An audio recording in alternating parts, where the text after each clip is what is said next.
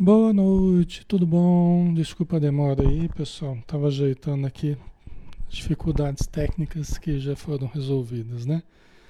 Graças a Deus. Espero que esteja tudo bem aí, imagem, som, né, pra gente começar, tá? 20 horas e 10 minutos, né? 10 minutinhos atrasados. Vamos começar, né? Vamos fazer a nossa prece. E aí a gente inicia o estudo dessa noite. Querido Mestre Jesus, querido amigo, irmão maior de todos nós, que possamos neste momento de estudo, de elevação, de reflexão e de fraternidade, entrelaçarmos nossos corações e elevarmos o pensamento até a tua presença, para sintonizarmos contigo e com os bons espíritos que aqui estão em teu nome para nos ajudar. Que todos nós possamos absorver as boas energias, os bons pensamentos, as boas intuições, para que nós tenhamos uma clareza maior de entendimento e consigamos, deste modo, enxergar a vida como ela é, positiva, perfeita nas suas leis que a regem em todos os momentos, em todos os lugares. Que possamos, Senhor, vibrar em benefício dos sofredores da vida espiritual, dos nossos inimigos do passado, aqueles a quem prejudicamos um dia, que eles possam receber neste momento a radiância da tua luz, da tua paz.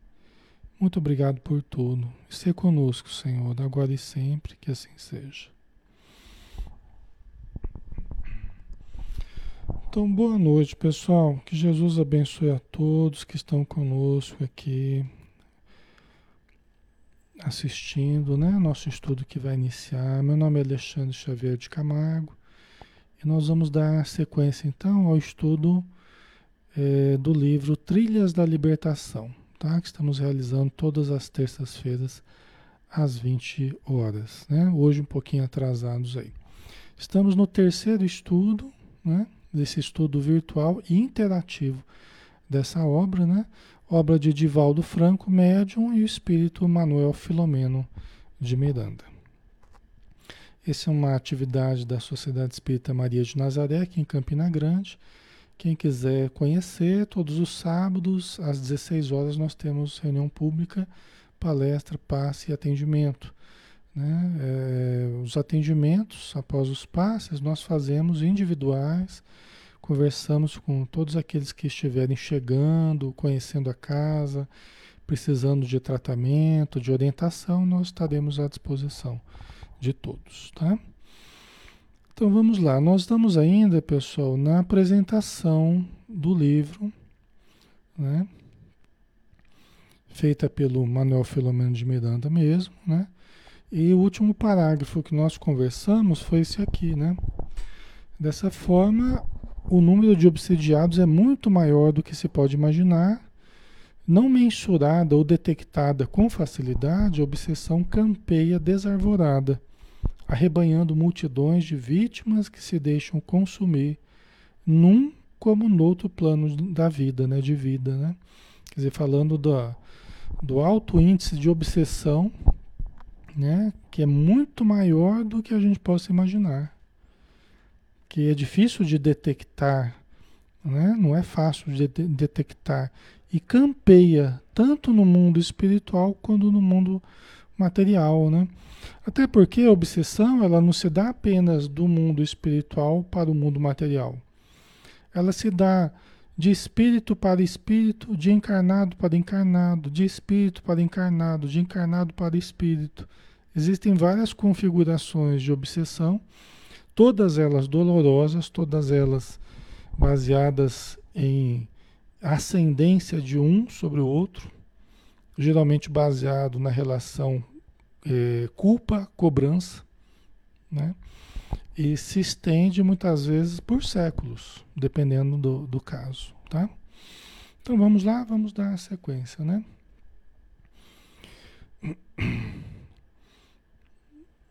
Aí continuando aqui. Organizam-se esses espíritos mais cruéis em grupos hediondos, nos quais aprimoram métodos e técnicas de que se utilizam para afligir, aprisionar e explorar aqueles que têm o desar de ser-lhes vítimas. Né? Então esses espíritos infelizes, eles se organizam em cooperativas do mal, né? em organizações voltadas ao mal. Formam esses grupos hediondos e fazem verdadeiros cursos em que eles treinam durante um período as pessoas que, que eles aliciam, vamos dizer assim, né? É muito comum esses espíritos, essas organizações vigiarem as saídas da vida material, né? É assim que os espíritos falam, existem saídas da vida espiritual, como se fossem regiões de saída. A gente vê isso na obra do André Luiz, a gente vê também na obra do Manuel Filomeno de Miranda, né? E é, para onde convergem certos espíritos que estão numa condição inferior, sem o atendimento das entidades nobres, né? sem a assistência das entidades nobres, que, embora o queiram ajudar, mas ele não consegue enxergar pelo seu estado vibracional e acaba indo para as regiões umbralinas, né? acaba indo para as regiões de sofrimento. E nessas regiões, frequentemente são enganados, são aliciados, são enganados muitas vezes. Né? É, os espíritos inferiores ligados a essas organizações falam que vão solucionar o problema dele, que vão resolver o problema dele, e acabam levando para regiões de sofrimento, de tortura, as regiões mais, mais trevosas, vamos dizer assim, regiões de tortura onde eles passam por um largo período de sofrimento e, e muitas vezes até de deformação da sua personalidade. Né? De tanto sofrerem certas torturas, certos, certas agressões espirituais, eles acabam é, decidindo por fazer de tudo é, para não precisar passar mais por esse tipo de tortura. Né? Então, é lógico que tem organizações e organizações, eles têm métodos e métodos que eles utilizam, né? Um, uns mais leves, outros mais pesados, né? Aqui eu estou falando de alguns mais pesados, vamos dizer assim, tá? E aí passam a fazer parte dessas organizações voltadas para o mal. É, muitas vezes eles entram com processos de pedido é, de vingança para alguém que está na Terra, então eles prometem que vão ajudá-lo na vingança de alguém que ficou na Terra aqui. E aí ele passa a fazer parte dessa organização e a trocar favores com essa organização. Então, do mesmo jeito que ele eh, vai receber ajuda para se vingar de pessoas que ficaram na Terra, por exemplo, ele também vai ter que participar de outros processos que ele não tem nada a ver, mas fazendo parte dessa cooperativa do mal, ele acaba tendo que prejudicar outras pessoas. Você imagina é, o quanto que espíritos assim, imprevidentes, acabam se envolvendo em processos de vingança, processos negativos, que é, quando eles vêm a fazer parte desse tipo de trabalho, eles podem perder muito tempo e podem se complicar muito na, na vida espiritual, dificultando muito o seu, a sua melhoria posteriormente. Né? Esses que se vinculam a esse tipo de grupos, geralmente eles têm mais dificuldades depois de reencarnar e, e de evoluir e de saldar as dívidas, né? Até porque acaba se comprometendo mais, né? Certo? Qualquer dúvida vocês vão colocando, que a gente puder responder, a gente vai respondendo né? Que a gente não puder, a gente vai pesquisar, tá bom? Mas aí vocês vão acrescentando aí coisas que eu estiver esquecendo também, vocês me lembrem aí, tá? Então vamos lá. Então, é, nos quais aprimoram métodos e técnicas de que se utilizam para afligir aprisionar e explorar aqueles que têm o desar de serem vítimas, né? Tanto no plano espiritual quanto no plano material. Esses que são aliciados no plano espiritual também são muito infelizes por terem aceitado esse tipo de, de ajuda, né? E aqueles que vão sofrer os processos de vingança desses grupos também são infelizes, porque vão sofrer uma pressão gigantesca desse tipo de grupo. Tá? Qual ocorre na Terra e nesta e em escala menor, as sociedades que controlam o crime e o vício no além são as responsáveis pelas congêneres do planeta, sendo que alguns dos seus chefes e condutores são procedentes das originais, aquelas que permanecem na erraticidade inferior. Ficou um pouco confuso aqui, mas vamos explicar, né? O que quer dizer isso? Que, assim como ocorre na Terra, né, as sociedades que controlam o crime na Terra, né? É, ou seja, as sociedades que controlam o crime e o vício no plano espiritual são as responsáveis pelas, pelas congêneres, né? pelas, pelas sociedades aqui na Terra que também controlam o crime e o vício. Tá? Então, explicando melhor, né? Que as, as, os agrupamentos criminosos aqui da Terra têm o seu equivalente lá no plano espiritual. Né? As origens, as ligações dessas organizações criminosas do planeta se dá com essas, com essas organizações criminosas do plano espiritual. Essas falanges de obsessores tal. São eles que controlam essas organizações aqui no planeta. E, inclusive, muitos dos chefes desses é, desses agrupamentos aqui no planeta, eles vieram desses agrupamentos do plano inferior. Tá? Ok. Por isso que por isso que as casas espíritas, é, os grupos mediúnicos, nós vamos falar daqui a pouco, ele, o autor vai, vai lembrar daqui a pouco isso, mas os grupos mediúnicos, no seu trabalho anônimo, no seu trabalho silencioso, né, discreto nas casas espíritas, espalhados aí pelo Brasil, mundo afora, trabalham muito para, para a desarticulação de grupos criminosos. Não apenas na matéria, mas também no plano espiritual. O trabalho de inteligência espiritual, de inteligência dos bons espíritos, que monitora toda essa movimentação inferior, tanto nas regiões umbralinas quanto no planeta, eles vão tentando desfazer agrupamentos, vão tentando socorrer e, e, e retirar certos líderes, ajudar aqueles que queiram ser ajudados, né? Eles vão tentando auxiliar e desmantelar organizações. Por isso que é tão importante. É uma das razões.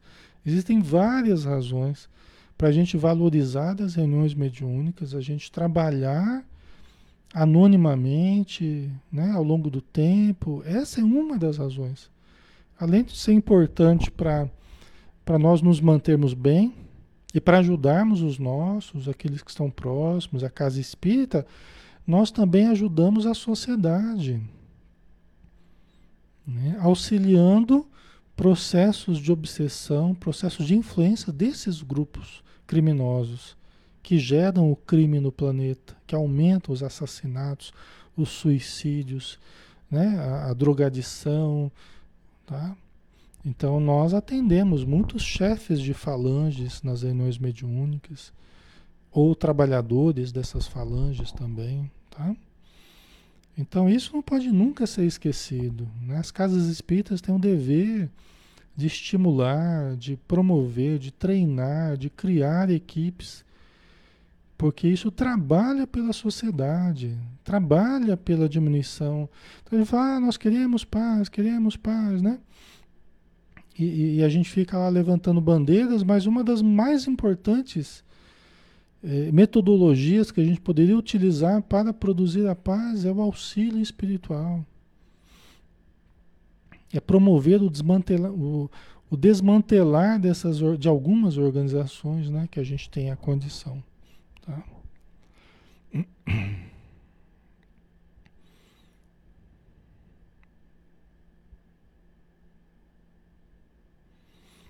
A Sol Souza colocou, Alexandre, hoje um garoto de 9 anos de idade foi internado no hospital de doença mental, aqui perto onde moro. Ele tem comportamento agressivo e surtos psicóticos e diz que ouve vozes. Pode ele ser vítima desses espíritos cruéis? Como podemos ajudar se ele e a sua família não é espírita? Então, o garoto de 9 anos de idade foi internado no hospital psiquiátrico. É estranho só. Estranho até porque, né? É, não, não sei como é que está o procedimento para menores de idade, né? É estranho isso, né? Mas enfim, né? É, deve estar bem desequilibrado, precisa de medicação, precisa de atendimento espiritual, mesmo que a família não, não seja espírita e não permita que aplique passe, esse tipo de coisa, a casa espírita ela pode ajudar colocando o nome para vibrações, para desobsessão, nas reuniões de desobsessão. Tá? Então a casa espírita pode ajudar. Né? Então procurar uma casa espírita, pedir aos dirigentes, ó, coloca o nome de fulano lá, ele está assim, está assado. Uma criança de 9 anos de idade, né? Tá? Então isso ajuda muito, tá? É, ele estar ouvindo vozes provavelmente é médium tem crianças que já muito cedo já, já vêm com mediunidade, né? Então, é, deve estar sofrendo muito assédio espiritual. Isso também acontece, às vezes, desde criança, já sofrendo muito assédio espiritual e é, precisando de ajuda nessa área. Do mesmo jeito que ajuda psicológica, medicamentosa, nesse caso que parece ser bem grave, tá? Marcelo Pereira colocou: Como saber se estamos sendo vampirizados ou espíritos obsessores estão nos utilizando para os seus desejos? Isso é fácil, Marcelo. É só a gente analisar se a gente está tendo comportamentos viciosos ou comportamentos é, em que nós possamos nos sintonizar com espíritos primitivos, com comportamentos mais primitivos ou comportamentos viciosos compulsivos, descontrolados, né? Então, se, é, nós temos que analisar a nossa conduta, os nossos hábitos, o nosso estilo de vida. E se nós estamos cultivando coisas que chamam mais o nosso lado primitivo, o nosso lado mais instintivo, né, nós estamos provavelmente sofrendo já o assédio e a participação de espíritos que vampirizam-nos que nos vampirizam nesses momentos em que façamos uso de maus hábitos, tá? Então, é assim que a gente fica sabendo. Ok?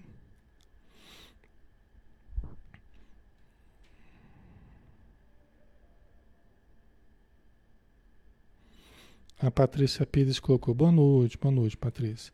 Gostaria de saber como ajudar os obsediados a se livrarem dos malefícios que sofrem, especialmente quando não percebem que estão sob o jugo desses espíritos inferiores. Como é esse trabalho de inteligência? Como são prestados os socorros? Patrícia, isso que você está perguntando é uma ciência ampla, profunda, complexa. Tá? Eu não tenho como responder isso em tão poucas palavras, né, rapidamente aqui. Você precisa, se você quer ajudar obsidiados a se livrarem de malefícios, você precisa estudar, se aproximar de uma casa espírita, não sei se você frequenta ou não, mas precisa é, frequentar os estudos, é, ler muitos livros a respeito da obsessão, da mediunidade, né, das reuniões mediúnicas. Então aí você vai criando condições para você fazer a sua própria autodesobsessão, né? Porque nós precisamos estar suficientemente bem para podermos ajudar. Se a gente quer aplicar um passe, a gente tem que estar em condições para aplicar um passe, né? Se a gente quer ajudar na desobsessão de alguém, a gente precisa estar suficientemente equilibrados para ajudar outras pessoas que estão desequilibradas. Né? Senão a gente vai funcionar que nem um enfermeiro que está pior que o doente, né? ou como um médico que está pior que o doente. Então, enfermeiros e médicos precisam estar em melhor condição que os doentes que nos procuram, tá? Então precisa fazer parte de uma equipe de uma casa espírita, né? Isso, isso ajuda para que você tenha acesso a, a, esse universo de auxílio é, aos obsediados, né? Ok? É, como é esse trabalho de inteligência, como são prestados, isso é um trabalho também muito complexo que para nós é, nós não vemos assim os espíritos, né? A princípio nós não vemos, a não ser que a pessoa tenha mediunidade, né? Mas os bons espíritos, eles nos enxergam. Então eles acompanham. Né? Os trabalhos do umbral, das trevas, ah, eles estão sempre, sempre tem alguns agentes elevados, espíritos elevados, infiltrados ali nesses, nessas organizações. Tem um livro muito interessante, que é o livro Libertação, né? do André Luiz, em que eles se infiltram nessa, nessa, numa das organizações voltadas ao mal, numa cidade, do umbral, né? E eles entram numa organização. Vale a pena ler esse livro, Libertação. É todo ele falando dessa infiltração, porque eles queriam socorrer uma pessoa que estava sendo obsediada pelos espíritos ligados a essa organização, tá? Então é todo um trabalho de, de inteligência aí, certo? Ok. Vamos andar um pouquinho mais aqui. Daqui a pouco eu respondo mais algumas questões de vocês aí, pessoal. Ok. Então vamos lá. Então a ligação né, entre as organizações voltadas ao mal na vida espiritual com as da matéria aqui, né? Atribuindo-se direitos e poderes que não lhes é lícito usufruir, essas organizações, esses espíritos né, perversos, tal, eles se atribuem direitos e poderes que não têm. Né? Na verdade, é uma apropriação indébita que eles fazem, tá? Porque Deus não deu esse poder para eles, ninguém deu esse poder para eles. Eles é que se, né, se proclamam é, senhores da justiça, senhores do, do governo do mundo, né? É, atribuindo direitos e poderes que não lhes é lícito usufruir. Funcionam como braços de justiça, que alcançam os calcetas, os criminosos, os defraudadores, os hipócritas, né, criminosos de todo porte, que passam triunfantes no corpo, que ultrajam e degradam impunemente, como se Deus os necessitasse para tal mistério. Não é? Então, o que quer dizer isso aqui? Que esses, essas organizações promovem verdadeiros tribunais de justiça nas regiões inferiores.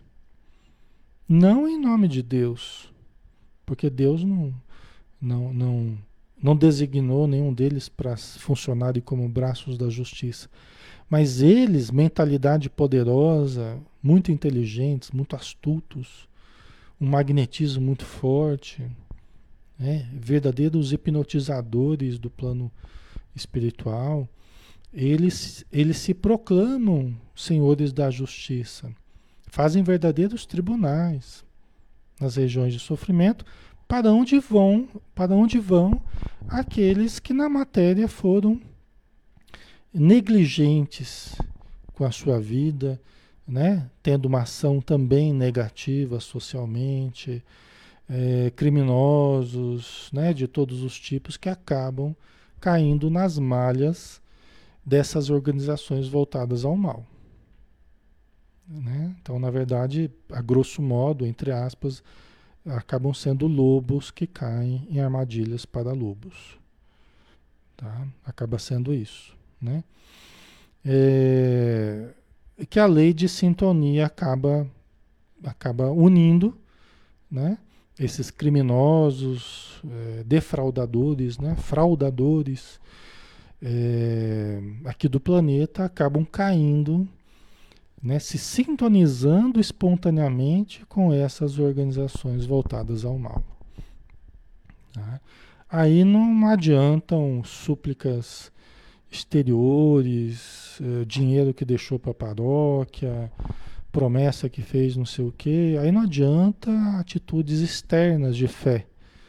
Não adianta as conveniências sociais, religiosas, né? Não adianta. O padre fazia extrema unção, né? deixar o dinheirinho para a igreja, aí não adianta nada disso. Ou chegar no fim da vida, ah, eu aceito Jesus, eu aceito Jesus, está salvo. Também não adianta. Tá? Não é uma coisa da boca para fora que você improvisa um estado de salvação. Aí é o que a gente fez da vida a vida inteira. É o que a gente fez dos hábitos a vida inteira. É o que a gente fez da atitude, né? Acertada ou equivocada a vida inteira. Aí é o peso específico que nós temos ao desencarnar. Qual é o nosso peso específico? Nós acumulamos apego, orgulho, vaidade, né? posse, dominação, ou nós acumulamos boa vontade, caridade, fraternidade, desprendimento, né? É isso que vai dar o peso específico, né? No caso negativo, a gente vai ter um. Nós seremos pesados. Nosso corpo espiritual é pesado, atraindo matéria ainda na sua constituição. Né? Se nós cultivamos o amor, a renúncia, a abnegação, caridade e tal, né? nosso peso será mais leve. Nosso perispírito mais leve. Né? É a veste nupcial que Jesus fala no, na parábola do festim de bodas. Né? É a, é a veste nupcial, quer dizer, nós estamos indo para a vida espiritual, mas estamos preparados? Nosso perispírito, como é que ele está? Ele está radiante, luminoso ou ele está opaco, pesado, né? obscuro, né? Tá? Então isso é muito importante. Cada bem que a gente faz, a gente vai lavando o nosso perispírito. Cada mal que a gente faz, a gente vai sujando a nós mesmos, né? Então Deus não elegeu essas pessoas para funcionarem como punição, né? mas elas acabam punindo, né? esses mesmos espíritos perversos acabam punindo aqueles que lhes caíram nas malhas. Né? E enquanto se mantenham nesse papel de punidores, né? É, como se tivessem direito de punir alguém, mas enquanto eles estão nessa posição, né, acabam tendo essa função punitiva, né? Mas eles também terão que passar pela justiça divina. Todos nós teremos que passar, todos nós estamos inclusos na justiça divina que se cumprirá ao longo das encarnações. Né? Não tem como fugirmos da justiça divina. Né? ok? Então vamos mais um pouquinho aqui. Porque não podem anular a consciência de culpa neles mesmos inscrita? Ao desencarnarem, despertam na paisagem que lhes é própria, com a qual sintonizaram, presas daqueles a quem se vincularam. Né? Então, se aqui na Terra eu acabo me vinculando ao vício, ao ódio, ao crime, em todas as expressões possíveis e imagináveis que existem aqui na Terra. Se eu aqui na Terra já me sintonizo com essa faixa, os meus amigos, né? As minhas companhias já são essas. Quando eu desencarno, eu apenas caio nos braços daqueles que já eram meus amigos aqui na Terra. Né? Onde eu estou aqui, eu, com quem eu estou aqui na Terra, eu estou sempre cercado por uma nuvem de testemunhas. Estou sempre cercado por aqueles que se sintonizam ou com os quais eu me sintonizo. Né? Diga-me o que pensas, eu te direi com quem andas. Né? Então, o que a gente vai cultivando, a gente vai atraindo como companhia. Quando a gente desencarna, a gente vai, a gente continua sintonizado com aqueles com quem a gente se sintonizou aqui. Nada mais natural né? Do que isso, né, pessoal? E mais justo também, né? Se aqui na Terra eu me agrupo com pessoas voltadas ao bem, organizações voltadas ao bem, atividades voltadas ao bem, eu já tenho como companhia constante espíritos voltados ao bem. Embora eu possa sofrer o assédio do mal, espíritos voltados ao mal, inimigos meus do passado e tal, tal, nem Jesus se furtou a sofrer o assédio dessas entidades. Quem somos nós para para queremos reclamar que estamos sendo assediados se nem Jesus se furtou ao assédio deles? Mas Jesus não foi obsediado. Jesus foi perseguido, foi assediado, não obsediado. E nós também não precisamos entrar em obsessão. Entrar em obsessão ou não acaba sendo uma escolha nossa. Quando nós escolhemos valorizar o bem de todas as formas possíveis, nós estamos usando o capacete da fé, a couraça da caridade, como diz Paulo de Tarso. Né?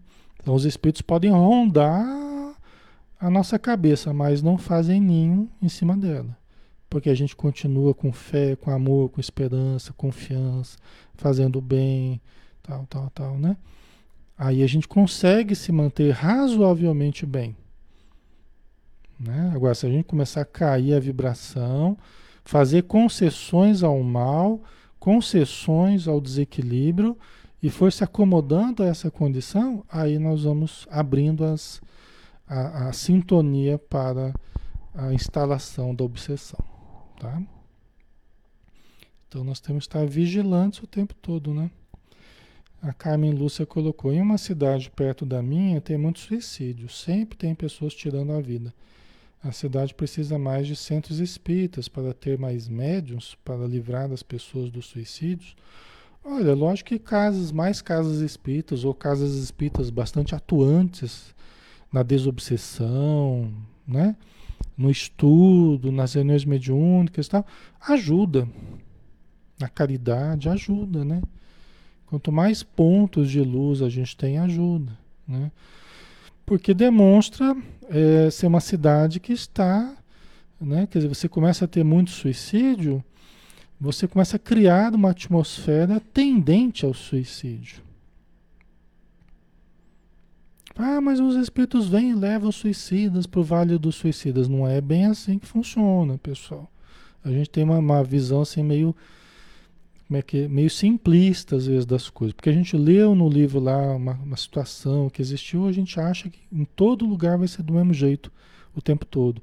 E eu atendo suicídio o tempo todo aí. Os suicidas estão por aí. Os suicidas estão por aí, em torno, em torno de nós, pessoal. Suicidas, obsessores suicidas estão por aí. Então não fica acreditando que os suicidas estão lá no Vale dos Suicidas lá, porque não é bem assim não, tá? E se você começar a pensar em suicídio, já vai ter gente aí, eles começam a colocar suicidas perto de você Inclusive, às vezes você começa a pensar em suicídio porque já colocaram algum suicida perto de você. Né? Cansado de atender suicidas colocados na casa das pessoas, às vezes no quarto da pessoa, perto da pessoa, e a pessoa começa a entrar em depressão, angústia, pensar em se matar. Entendeu? E aí, se você vai aceitando esse pensamento, já vai agravando a situação. Né? Então a gente precisa estar vigilante, né? Ficar pensando que eles estão lá no Vale dos Suicidas, distante, estão aí entre nós o tempo todo, tá? Muita, frequentemente, geralmente, né? É, inconscientes é, acreditam que estão vivos ainda. A maioria dos suicidas não sabe que morreu. Eles acham que não deu certo a tentativa de suicídio. Porque eles se veem com o corpo deles, né? com as dores, com a angústia, com a tristeza, do mesmo jeito. Então eles acham que eles continuam aqui na matéria, né? Certo? Então a gente precisa de muita vigilância e evitar pensamentos na área do suicídio, pessoal. Aliás, evitar pensamentos depressivos, tristes, né, desanimados, a gente tem que evitar. Todos nós, né? Não é uma coisa só de um ou de outro, é todos nós que temos que, temos que cuidar, né? Tomar cuidado com isso aí. É, certo? Então vamos lá. O Espiritismo prático, por meio das sessões experimentais de educação mediúnica ou de desobsessão, é, rompeu o véu que ocultava essa triste realidade, a de que se tinha notícia somente de forma fragmentária, pela revelação dos santos e místicos que visitaram essas comunidades expungitivas e recuperadoras que a mitologia denominou como inferno, purgatório, Hades, Averno, etc. Né? Então vamos lá, vamos traduzir isso aqui, né? É, as reuniões mediúnicas, pessoal, as reuniões experimentais, né, de pesquisa, de educação mediúnica, de desobsessão, é, é, promovidas pela doutrina espírita, abriu o véu que ocultava essa triste realidade. A literatura espírita, as reuniões mediúnicas, romperam o véu que ocultava essas regiões de sofrimento, esse monte, esses milhões e milhões de espíritos que estão aí vagando atormentando, sofrendo, maldizendo em torno do planeta. Né? Então, olha a importância. As reuniões mediúnicas abriram o véu né? e mostraram essa realidade. Realidade é essa que a gente, né? algumas vezes por semana, está ali tentando ajudar para diminuir vocês sabem, não é nada desconhecido de vocês que é, uma reunião pública, uma casa espírita, você tem lá 50 pessoas, muitas vezes. Você tem espíritos sofredores, você tem lá 200, 250, 300 espíritos, ou mais. Né? Você tem uma verdadeira multidão de coxos estropiados de pessoas que morreram com câncer, de pessoas que se mataram, de pessoas que, que estão alienadas, de pessoas que estão depressivas, né? Gente que morreu de todo tipo que você imaginar, de acidente, né? E essa realidade sempre esteve ao nosso lado. Só que hoje os livros espíritas, a doutrina espírita, as reuniões mediúnicas abriram essa realidade que é o outro lado da moeda que a gente não via. A gente achava que a moeda só tinha um lado. E a moeda da vida tem dois lados. E um lado a gente não, a gente nem sabia que existia, né? Então isso hoje é um véu que foi aberto, né? É um véu que foi aberto. Antes a gente só tinha notícia, como disse aqui o, o autor, a gente só tinha notícia através do, da, da, da mitologia grega, né? falando do Hades, do submundo, ou então o Dante Alighieri, né? falando lá do, do, da visita dele no inferno, no purgatório, ou nas regiões celestiais, porque foi permitido que tivessem alguma experiência de contato lúcido, né? Que ele depois ele se lembrou e escreveu. Quando acordou, ele escreveu, né? mas são apenas é, eram apenas fragmentos. Né? E o Espiritismo abriu essa informação, abriu essa realidade. Né? Agora não são apenas fragmentos, é muito mais. A visão é, cresceu muito mais aos nossos olhos, né? Ok. E não tem como a gente é, negligenciar hoje com essa realidade. Não tem como a gente dizer que não sabe, né? Mesmo não sendo espírita, né? Todo mundo tem já essa consciência, né? Compreensível, olha, que, olha o que o autor vai dizer agora, pessoal. Compreensível que a fúria dos seus mantenedores volte-se contra todos aqueles que se dedicam ao bem. Estão vendo? Compreensível que a fúria, porque o Espiritismo abriu, escancarou e mostrou. Olha lá, pessoal, as organizações voltadas ao mal, as obsessões, né? Você achou que só tinha problemas psicológicos, psiquiátricos, era tudo problema do cérebro, não sei o quê. Mas olha quem que está causando os problemas. São as obsessões. Como é que, como é que se dão as obsessões? Né? Esses espíritos vivem nessas cidades, nessas organizações voltadas ao mal.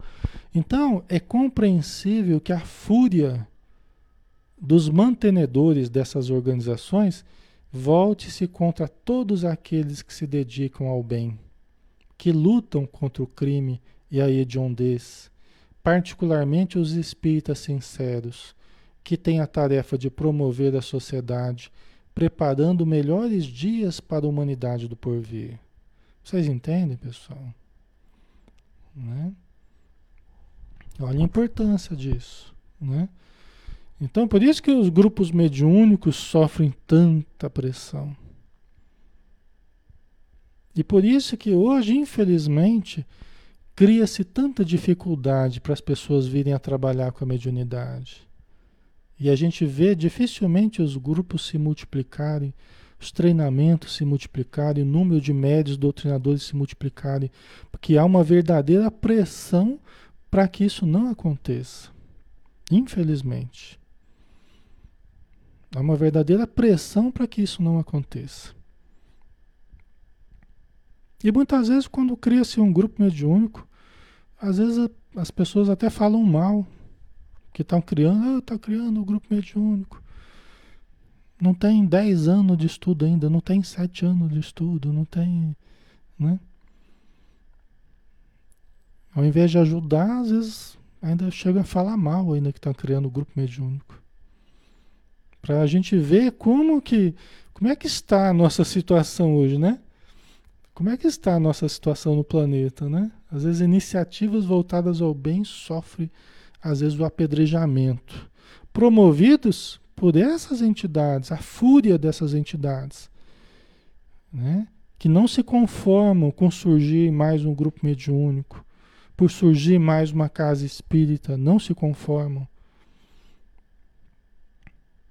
A gente criou há pouco tempo atrás, né? A gente se mudou para Campina Grande, a gente criou, vai fazer aí é, o que três anos, né? Acho que três anos agora, né?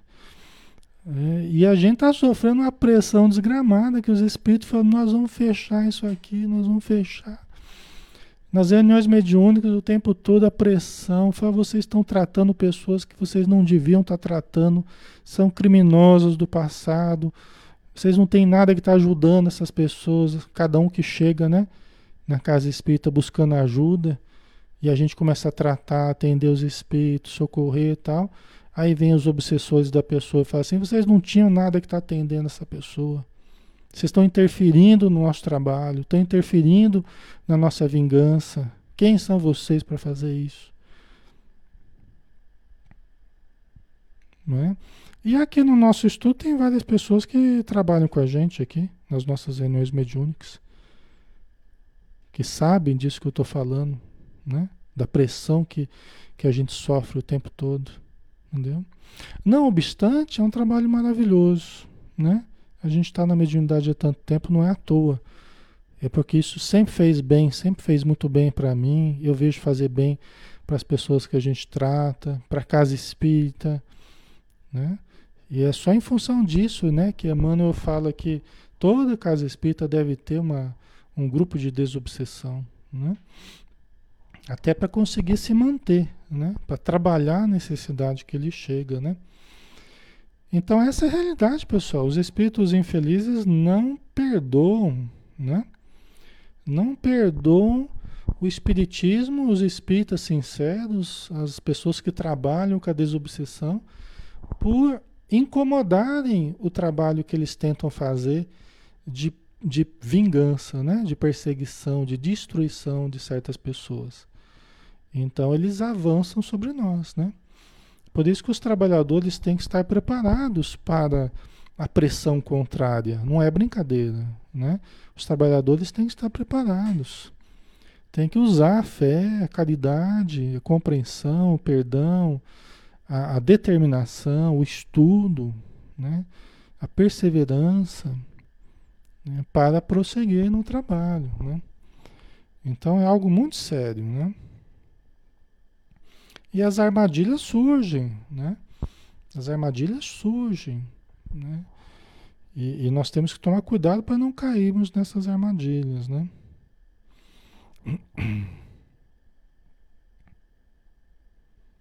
Ok.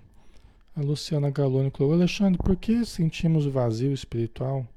E baseado em que? Na falta que sentimos. Baseado em que? Na falta que sentimos do plano espiritual? É alguma dívida? Culpa que trazemos de outras vidas? Pois é muito horrível, né?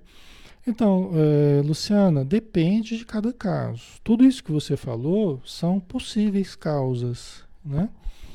Tudo isso que você falou são possíveis causas, mas todas elas precisam de uma solução comum, vamos dizer assim, né? Como é que a gente supera isso? É nos conectando com a nossa realidade profunda, divina. Somos filhos de Deus e a presença divina está em nós. O reino de Deus está em nós. Então, o sentido da vida está em nós, na presença divina em nós. Né? Então nós temos que nos autoconhecer, nos autodesenvolver, nos preencher de, de conteúdos positivos, de amor, de auxílio, de caridade, e todos esses problemas vão diminuindo. Embora as causas possam ser diferentes para o vazio existencial, né? É, a solução ela é, ela é, é comum a todos esses problemas. Tá?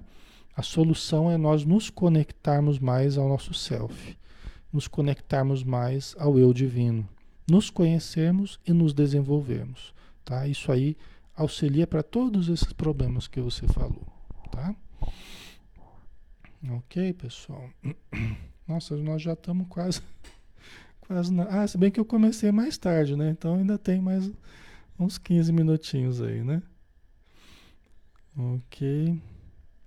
Então, por isso que eles, né, a fúria desses espíritos e dessas organizações se lançando contra os espíritas, né, que tem a, a, a tarefa de promover a sociedade, preparando para a humanidade do porvir, né, para dias melhores, tal. A importância do espiritismo, né, da casa espírita. Da mesma forma, agem contra os médiums, que são os instrumentos da revelação desses antros de vergonha e horror, tentando explorá-los psiquicamente, desmoralizá-los, para, de sorte, anularem o efeito de suas informações libertadoras. Né? Então, sejam médiums que trabalhem na psicografia de livros, como foi Chico Xavier, Divaldo e outros tantos, né? É, então, sejam esses médiums que através das suas histórias, dos seus romances, mostram esses antros de vergonha e horror, sejam os médiums que ajudam na reunião mediúnica, nas reuniões de desobsessão e que também demonstram essa realidade, os espíritos infelizes tentam tentam obsediar, tentam vampirizá-los, tentam desmoralizá-los. Por quê? Porque desmoralizando-os, acreditam eles que estarão desmoralizando aquilo que eles escrevem. E com razão, né? Com razão. Porque se eu escrever alguma coisa e o meu comportamento é, publicamente demonstrado outra, né? Eu estarei fazendo por um lado e desfazendo por outro. É lógico que as pessoas mais maduras entenderão, falar, oh, isso aqui é o que ele escreveu, é correto, é isso aqui que a gente tem que fazer. Essa aqui é a realidade, mas o que ele fez não é correto. Então tem pessoas mais maduras que sabem separar né, a doutrina espírita, o conhecimento espírita do comportamento dos homens. Mas de algum modo prejudica, né?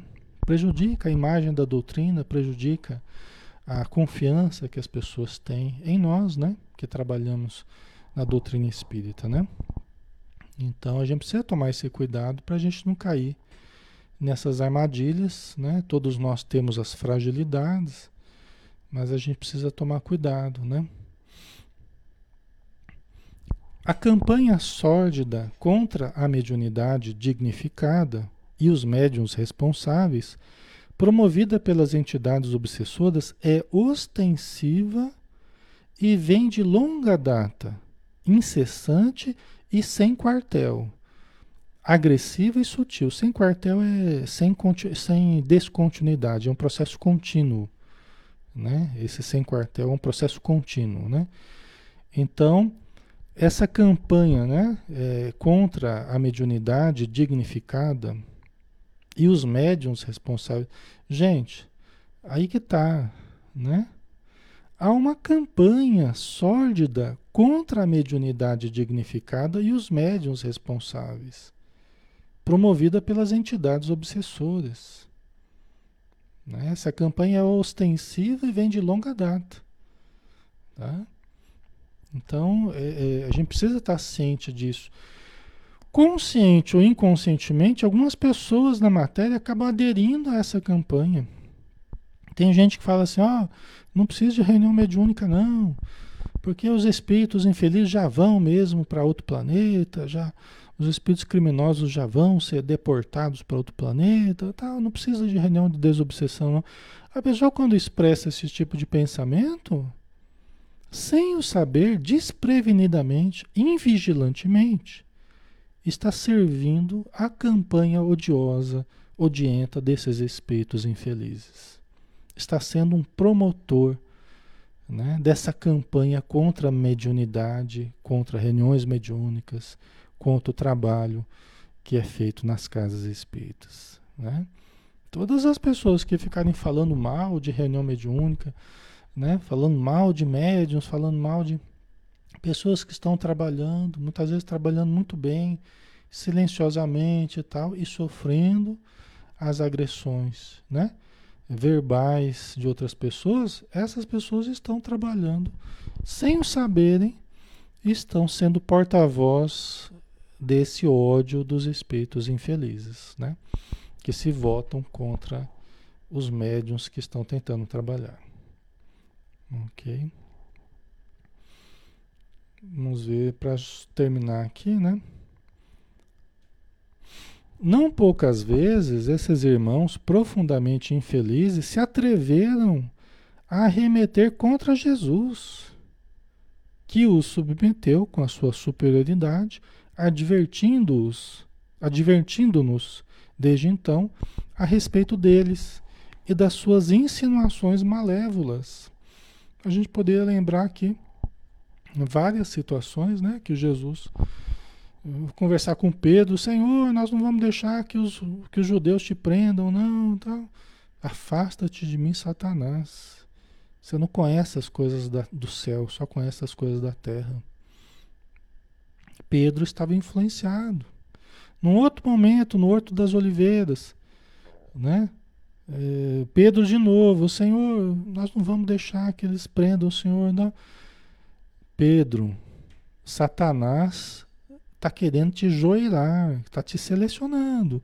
Satanás, os espíritos infelizes estão aí em torno de você. Né? O espírito está pronto, mas a carne é fraca. Toma cuidado. Antes que o galo cante duas vezes, três vezes você vai me negar. Então não vem querendo dizer que você vai fazer acontecer, porque você tem suas fragilidades. E quando a gente a gente supõe, a gente se supõe muito forte, muito né, uma presunção, nós estamos perto de cair, muito perto de cair. Quando eu digo assim, ah, comigo não tem essa de espírito obsessor, não. Comigo eu sou mais eu, eu me garanto, não sei o quê. É esses que os obsessores mais dominam. Os, os obsessores me falam, eu gosto daqueles que chegam, não se prepara para a reunião, não se prepara para né, para os trabalhos, é esse que a gente domina mais fácil. São aqueles que acham que são muito fortes. Esses a gente controla facilmente, porque eles não se preparam, não faz uma prece, não, não prepara os pensamentos, não prepara. Esses é, são fáceis da gente dominar, né? Então, é, é isso desde a época de Jesus, né? Pedro se julgava muito forte, de repente Jesus dava um choque de realidade nele, demonstrando a fragilidade dele, né? É lógico que cumpriram um papel formidável, né? Pedro, Tiago, João, todos aqueles que trabalharam, né? São espíritos de escola aí, que hoje, né? Muita luz, né? É, mas tiveram seus momentos de fragilidade, né? E Jesus usou como exemplo para todos nós, né? Então a gente precisa tomar cuidado, vigilância, né? A gente ter ciência da nossa fragilidade se transforma numa força. Quanto mais eu tenho ciência das, dos meus limites, das minhas fragilidades, eu saio daquela postura de onipotência, de achar que eu posso tudo, que eu venço tudo. Não, não é assim não. Né? A, gente, a gente precisa perceber as nossas fragilidades para a gente tomar cuidado. Se eu percebo as minhas fragilidades, eu leio mais, estudo mais, me preparo melhor, oro mais, medito mais, uso mais da humildade, né? Porque eu sei que eu tenho fraquezas, né? E se eu ficar me achando muito, daqui a pouco eu estou caído, né? É vigilância, né? Ok.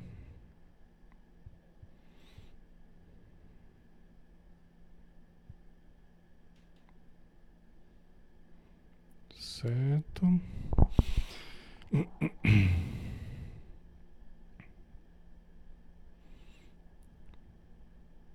Ok, né? Vamos ver aqui. O Paulo colocou aqui, Paulo Nagasawa, né? Além dos cuidados que os trabalhadores têm que ter, de vez a outros, devemos também passar por tratamentos, né? Na verdade, né, Paulo, é, é, quando a gente busca o bem, a gente está se estruturando a nossa vida de uma forma boa, a nossa vida passa a ser um tratamento contínuo, né? Evidentemente, se nós tivermos um momento de crise, nós temos que ter a humildade de buscar os tratamentos que a casa oferece, ou até outras casas, se for preciso, mas a gente precisa ter humildade, sim, né, de buscarmos os tratamentos que a gente precisa. Agora, se a gente vai se estruturando de uma forma boa, realmente boa, a nossa vida passa a ser já um tratamento constante, né? Porque a nossa estrutura ela proporciona saúde, tá? Então isso é importante, né? Tá?